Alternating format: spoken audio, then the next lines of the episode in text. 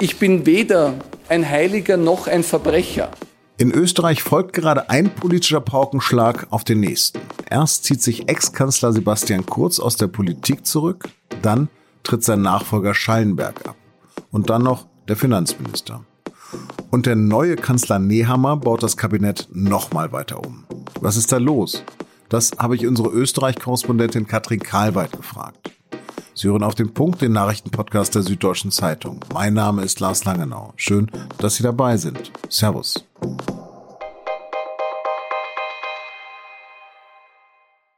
Ab Mitte kommender Woche müssen wir uns daran gewöhnen, dass wir hier in Deutschland Kanzler statt Kanzlerin sagen und Olaf Scholz statt Angela Merkel.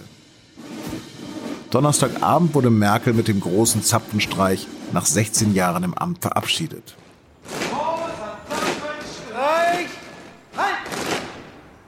In ihrer kurzen Ansprache sagt sie, Wenn ich heute hier vor Ihnen stehe, dann empfinde ich vor allem dieses Dankbarkeit und Demut.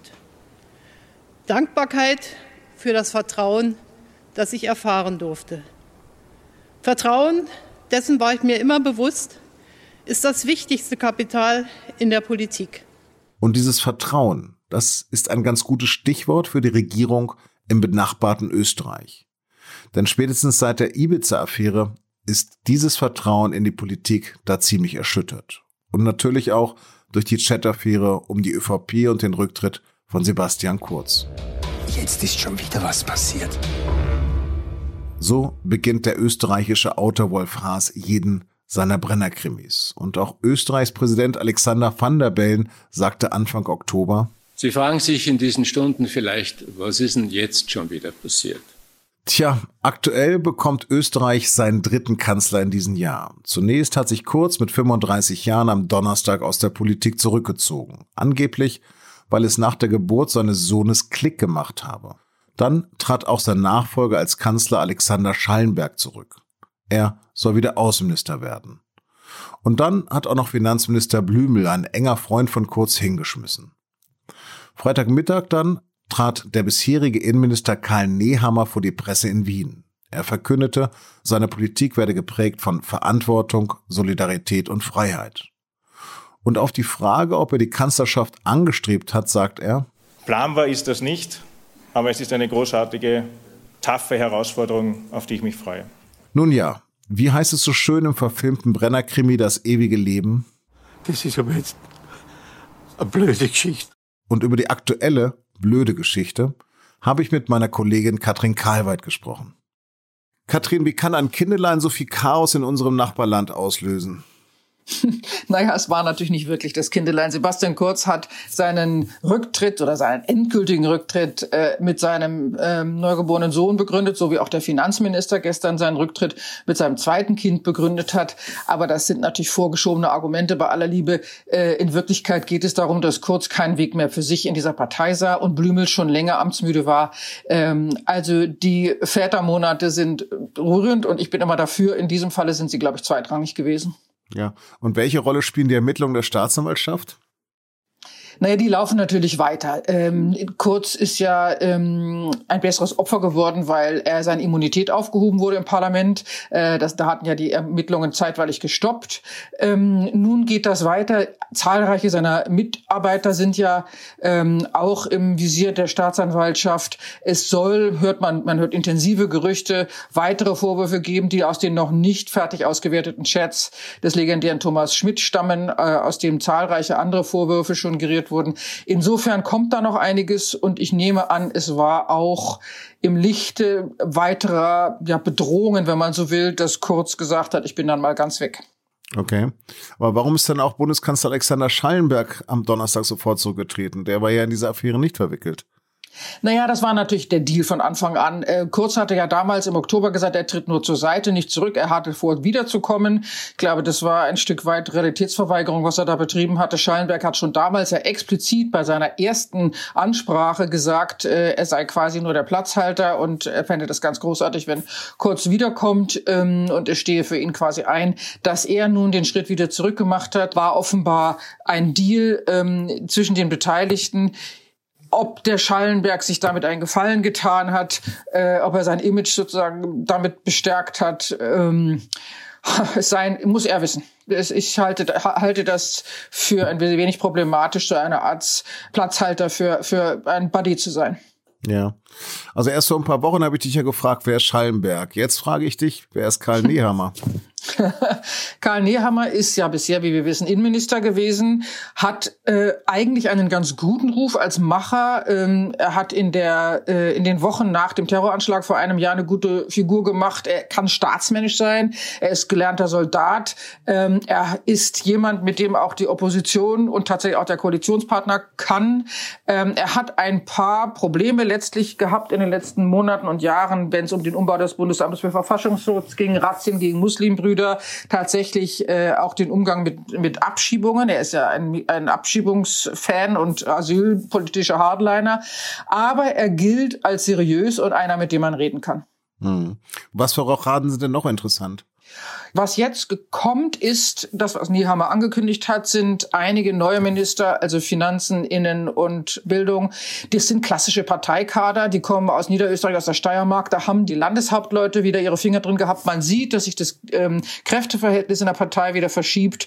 Ähm, die Landeshauptleute sprechen wieder mit. Und das, was jetzt in diesem Kabinett ähm, neu hinzukommt, die Personen sind gestandene Parteipolitiker, keine großen Überraschungen. Überraschend finde ich allerdings, dass einige von den Namen, die genannt worden waren, die ge hätten gehen müssen, äh, diese äh, tatsächlich leider wirklich schwachen Ministerinnen, die Kurz berufen hatte, äh, dass die alle bleiben dürfen, wundert mich kann man damit möglicherweise erklären, dass Sie nicht von den staatsanwaltschaftlichen Ermittlungen ähm, beschädigt sind, augenblicklich.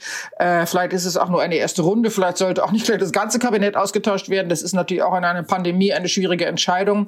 Jedenfalls dürfen einige der Kurskader bleiben. Mhm. Blicken wir kurz zum Koalitionspartner der ÖVP, den Grünen.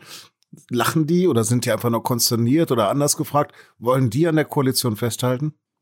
Die sind, glaube ich, sogar ganz angetan, ehrlich gesagt. Also die lachen gar nicht, sondern die ähm, wollen zum einen natürlich an dieser Koalition festhalten, das haben sie immer gesagt. Und zwar auch, das haben sie ja auch in schon sehr viel widrigeren Umständen getan. Sie haben immer gesagt, wir sind hier, um zu arbeiten, um die Fraktionschefin zu zitieren. Äh, die haben auch ziemlich viel eingesteckt. Nehammer ist jetzt keiner, mit dem sie, sagen wir mal, in der Asyl- und Migrationspolitik auf einer Wellenlänge liegen. Aber er ist einer, mit dem man reden kann. Der Mann ist kein, der ist kein Dummkopf. Der ist, äh, der hat sein Handwerk gelernt. Und ich habe den Eindruck tatsächlich, dass die Grünen das Gefühl haben, dass sie jetzt zum ersten Mal seit langem handfeste Politik machen können, ohne permanent Angst haben zu müssen, dass ein Einbruch nach dem anderen, ein Skandal nach dem anderen kommt. Ich glaube, die sind eher optimistisch, dass sie diese Legislaturperiode mit Nehammer schaffen. Das waren sie mit Schallenberg nicht und mit Kurz sowieso nicht. Mhm.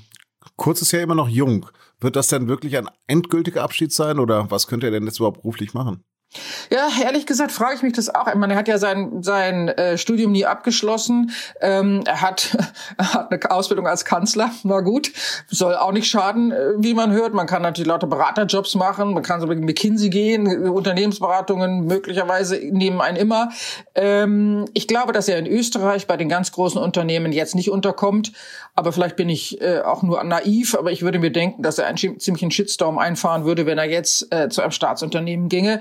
Äh, vermutet wird, dass er im Ausland äh, andocken wird. Es gibt Gerüchte, er war, sei bei Google in Dublin gewesen. Es gibt Gerüchte, er sei in, in den USA in Stanford gewesen. Wo auch immer er jetzt andockt, ich habe keine Ahnung. Vielleicht setzt er auch sein Studium fort ähm, und, und macht einen Abschluss. Ist, er ist 35, er ist noch jung, er hat alle Möglichkeiten.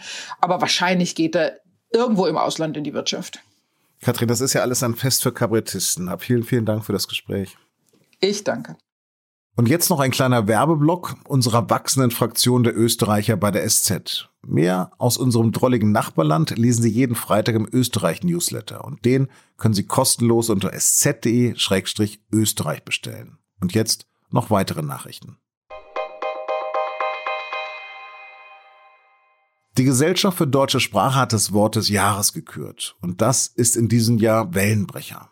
Das Wort ist aus dem Küstenschutz und Schiffbau bekannt. Inzwischen aber ein Sammelbegriff für alle Schutzmaßnahmen, die die vierte Corona-Welle brechen sollen.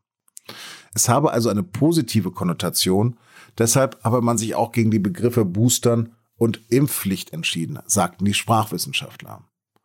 Tatsächlich sollen bundesweit schärfere Vorgaben das Virus im Advent stoppen. In seiner wohl letzten Pressekonferenz als Gesundheitsminister sagte Jens Spahn am Freitag, Wären alle erwachsenen Deutschen geimpft, steckten wir nicht in dieser schwierigen Lage. Das ist einfach die Wahrheit. Und daher ist es so wichtig, dass die gestrigen Beschlüsse das auch so klar adressieren. Inzwischen hat die neue Corona-Variante Omikron in Südafrika zu einem so starken Anstieg der Infektionszahlen geführt wie noch nie. Die Omikron-Welle bewege sich gerade von den Jüngeren zu den Älteren. Und auch in Deutschland stellt Omikron eine immer größere Gefahr dar.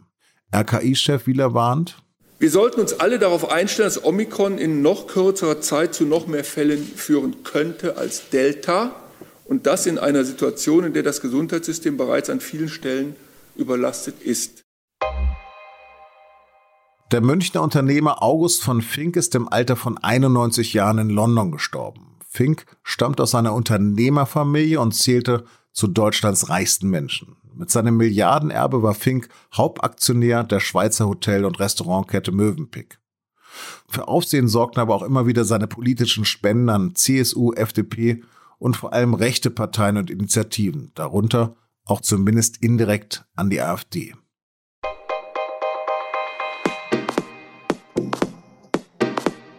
Das Wochenende ist ja verdammt politisch. Da entscheiden Parteitage der SPD und der FDP endgültig über ihr Personal für die Bundesregierung. All das können Sie natürlich live bei SZD verfolgen. Redaktionsschluss für Auf dem Punkt war 16 Uhr. Produziert hat die Sendung Justin Patchett. Vielen Dank fürs Zuhören. Bleiben Sie gesund. Baba.